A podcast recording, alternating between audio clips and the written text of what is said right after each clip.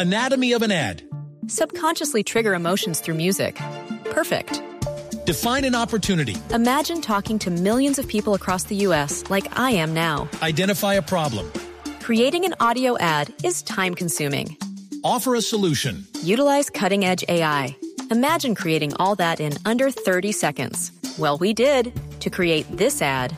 To learn more about AI in the audio industry, download the white paper from audiostack.ai.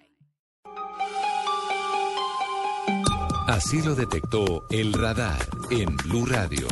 Resulta increíble, pero sigue pasando en Colombia que estamos perdiendo vidas, personas que son asesinadas diariamente en las calles de las principales ciudades porque se resisten a entregar sus teléfonos móviles que son muy apetecidos por los ladrones y que son capaces incluso de cegar la vida de personas para quedarse con ese botín.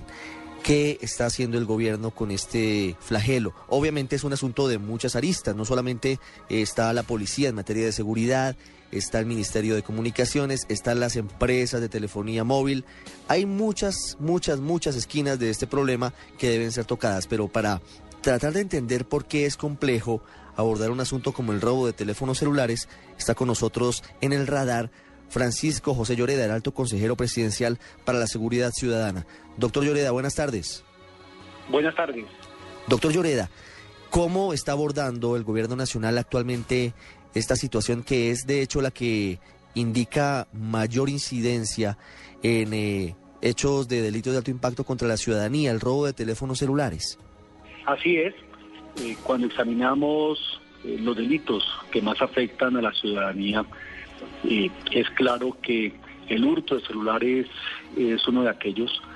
La última encuesta de seguridad ciudadana que le pregunta a los colombianos si han sido víctimas de una serie de delitos refleja que en el curso del último año el 11.4% de los ciudadanos en las principales ciudades fueron víctimas de hurto a personas y de quienes fueron víctimas de hurto a personas el 67.2 de robar un celular. Respecto al, al año anterior, apreciamos una leve reducción en el hurto de celulares, una reducción del 5%, pero continúa, como usted lo indica, siendo uno de los delitos que más afectan a los colombianos y en especial en las principales ciudades del país. ¿Por qué es tan difícil controlarlo? Eh, básicamente en las ciudades se presentan denuncias de todo tipo y en las principales calles, eh, hablando de Bogotá, por ejemplo, en la carrera décima hay un corredor que es muy peligroso para las personas que utilicen el teléfono móvil en las calles, en, en estas zonas, en Medellín lo mismo, en Barranquilla, lo decimos en las principales ciudades, ¿por qué es tan complicado controlar este asunto? Por varias razones. La primera, porque este es un delito que trasciende las fronteras. A Colombia ingresan celulares robados en otros países, pero también sale un número muy importante de celulares robados en Colombia hacia otros países. Entonces es transnacional. Lo segundo, porque es un bien de, de consumo masivo. En Colombia tenemos casi 47 millones de celulares. Entonces la comercialización de los equipos es, es, es, es muy frecuente.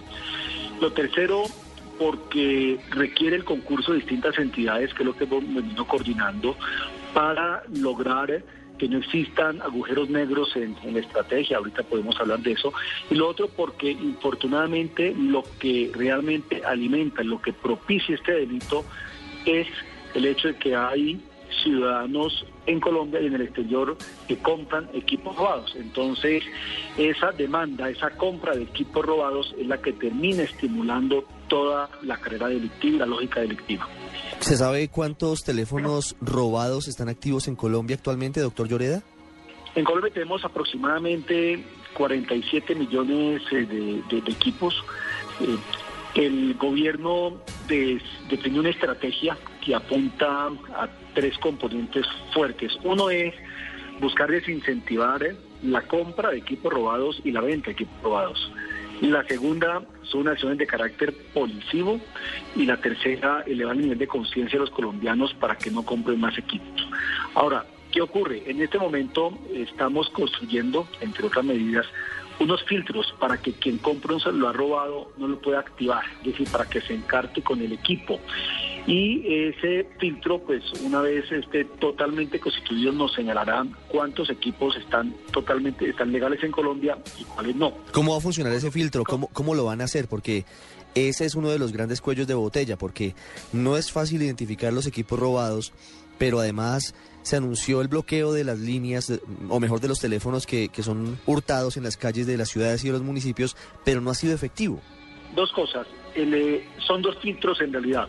Uno tiene que ver con lo que llamamos eh, las, las bases negativas y es básicamente cuando un usuario le roban el equipo celular y llama a la compañía celular a decir que se lo robaron. Ese filtro está operando, está operando y es una información que está permitiendo bloquear equipos y también informar a otros países sobre equipos robados en Colombia. Pero ¿qué ocurre?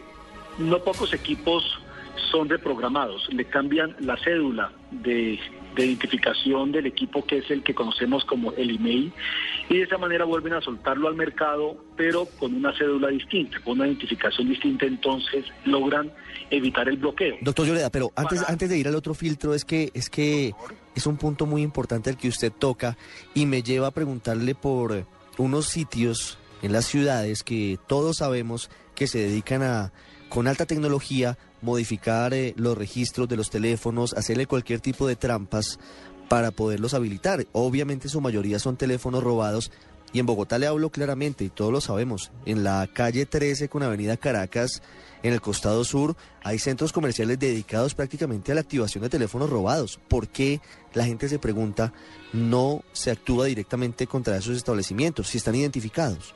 Haciendo un paréntesis eh, en relación con lo que estaba comentando se hicieron dos cosas. Lo primero fue, y usted ahorita también lo estaba sugiriendo, es se decidió eh, criminalizar esa conducta de la reprogramación o manipulación de equipos.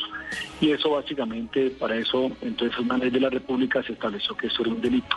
Eso está permitiéndole a la policía identificar y desmantelar algunas de las estructuras criminales que están detrás de, estos negocios. Eh, por ese lado. Eh, lo segundo, incluso en esta semana tuve una reunión con la policía y estamos revisando precisamente eso, es decir, qué es esta que están adelantando en relación con aquellos lugares donde hay información de que estarían deprogramando equipos. Ellos lo que nos mostraron es que había unos resultados eh, efectivos, otros en camino, pero yo no tengo la menor duda que ahí se puede hacer mucho más. Y no tengo la menor duda que con la policía ese es uno de los aspectos que se va a requerir a tratar.